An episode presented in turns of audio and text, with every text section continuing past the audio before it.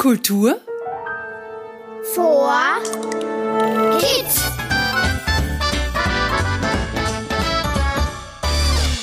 Hallo und willkommen beim Kultur für Kids Podcast. Wir sind's wieder, Sophie Berger. Und Robert Steiner. In dieser Folge wird's Robert bestimmt ziemlich heiß. Wir haben uns für dieses Jahr etwas ganz Neues überlegt. Abwechselnd erkunden wir eines der vier Vierteln in Niederösterreich, um uns dort den Aufgaben des jeweils anderen zu stellen. Pro Folge gibt es eine Aufgabe zu lösen und somit die Chance auf einen Punkt. Wer am Ende mehr Punkte hat, hat gewonnen. Und für euch gibt's dabei auch spannende Rätsel zu lösen, die zusammen ein Lösungswort ergeben. In dieser neuen Staffel aus dem Waldviertel konnte ich schon zwei Punkte sammeln. Jetzt bin ich schon gespannt, was mich heute erwartet. Ob ich mich über einen dritten Punkt freuen kann. Und wie sieht's bei euch zu Hause aus? Habt ihr die richtigen Antworten gefunden und euch schon zwei Buchstaben notiert? Denn mit dem richtigen Lösungswort könnt ihr tolle Preise gewinnen.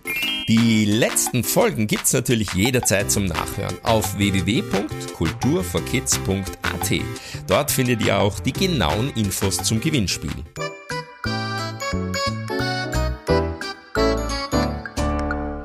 Ich bin übrigens gerade in einem Haus im Breiten See, nördlich von Gmünd, das außen mit einem fröhlichen Gesicht bemalt ist.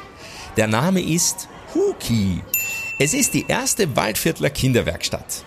In dieser 300 Quadratmeter großen und geräumigen Halle können sich Kinder richtig kreativ austoben.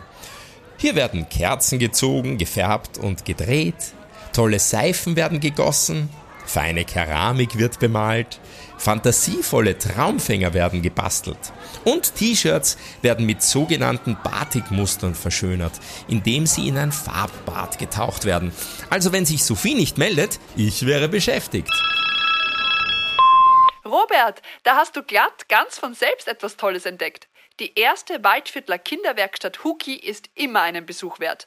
Doch jetzt geht's trotzdem für dich weiter. Und zwar mit der Waldviertelbahn von Neunagelberg nach Brand.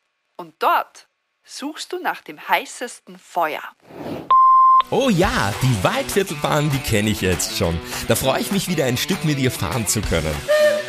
Aber in Brand nach Feuer zu suchen, klingt aufregend.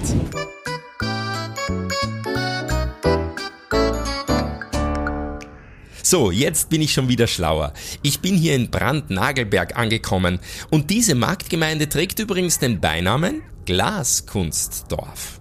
Und ich denke, wenn man Glas herstellen möchte, braucht man dazu heißes Feuer. Bestimmt hat Sophie das gemeint.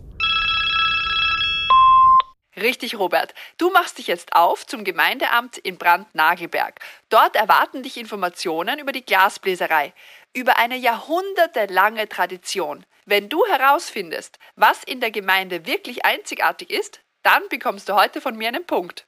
Viel Spaß!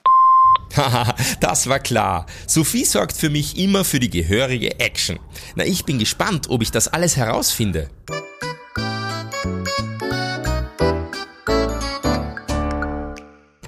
So, jetzt bin ich im Gemeindeamt in Brand-Nagelberg angekommen. Bei mir ist Gerhard Schindel und jetzt habe ich einige Fragen. Ist der Ortsname Brand jetzt eigentlich ein Zufall oder hat er schon was mit einem Feuer zu tun? Der Markt Brand kam zu seinem Namen durch einen riesigen Waldbrand im Jahre 1666, welcher nach einer großen Trockenheit entstanden ist. Mhm, also doch kein Zufall. Wie arbeitet man jetzt eigentlich nach alter Kunst mit Glas? Ja, die alte Kunst des Glasmachen ist wohl das Mundblasen, welches in gleicher Weise über Jahrhunderte vonstatten ging. Dabei holt der Glasmacher mit seiner Glasmacherpfeife das flüssige Glas aus dem Ofen, um es dann langsam zu einem Hohlkugel aufzublasen. Und man muss sich das dann so richtig heiß vorstellen, oder? Ja, zur Schmelze ist vor allem eine Schmelztemperatur von 1500 Grad notwendig. Mhm. Warum war jetzt früher auch die Waldviertelbahn wichtig für die Glashütten? Vor dem Bau der Waldviertelbahn im Jahre 1900 war der Transport der Ware ein ganz großes Problem. Er ging ausschließlich mit Pferdegespannen bis nach Venedig vonstatten. Diese Erleichterung im Jahre 1900 brachte einen enormen Aufschwung für diese Gegend. Na klar, da war die Waldviertelbahn dann natürlich schon eine Sensation. Gibt es jetzt eigentlich noch Glaskunst und Glaskünstler im Ort? Ja, Glaskunst wird heute noch in der Schauhütte Apfeltaler betrieben, welcher auch daneben das größte private Glasmuseum hat. In Neunagelberg gibt es auch Zalto Glas mit seinen edlen Produkten. Großartig. Und was ist jetzt eigentlich die Besonderheit in der Gemeinde Brandnagelberg? Ja, die Besonderheit ist wohl die Weltrekord-Sektflöte, welche vor dem Besucherzentrum in Altennagelberg zur Schau gestellt ist. Wie, das muss ich mir vorstellen, wie eine riesengroße Sektflöte, wo nicht eine, eine Flasche Sekt, sondern gleich mehrere reinpassen. Ja, die, diese enorme Größe von mannshohe Sektflöte ist es. Es waren natürlich einige Versuche notwendig, um diesen Weltrekord zu brechen oder zu machen. Aber es, war, es ist dann gelungen und die, die Glasmacher haben natürlich eine riesige Freude gehabt und das ist heute zur Schau gestellt. Steht das jetzt im Guinness Buch der Rekorde? Ja, steht im Guinness Buch der Rekorde. Fantastisch. Vielen Dank. Gerne, bitte. Super, Robert, ich wusste, du schaffst das. Deinen Punkt hast du dir wirklich verdient. Ich hoffe, dir wurde richtig heiß bei dieser Aufgabe. So, und nun gibt es wie immer ein Rätsel für euch. Wie heißt das Element, das zur Glasherstellung unbedingt benötigt wird?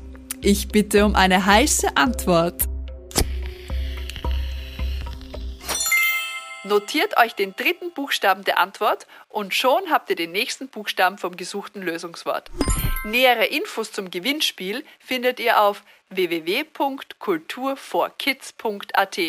Viel Spaß beim Raten und Robert, ich freue mich schon auf die nächste Folge, aber ich hoffe, du bleibst da nicht stecken. Hm. Was? Wieso soll ich stecken bleiben?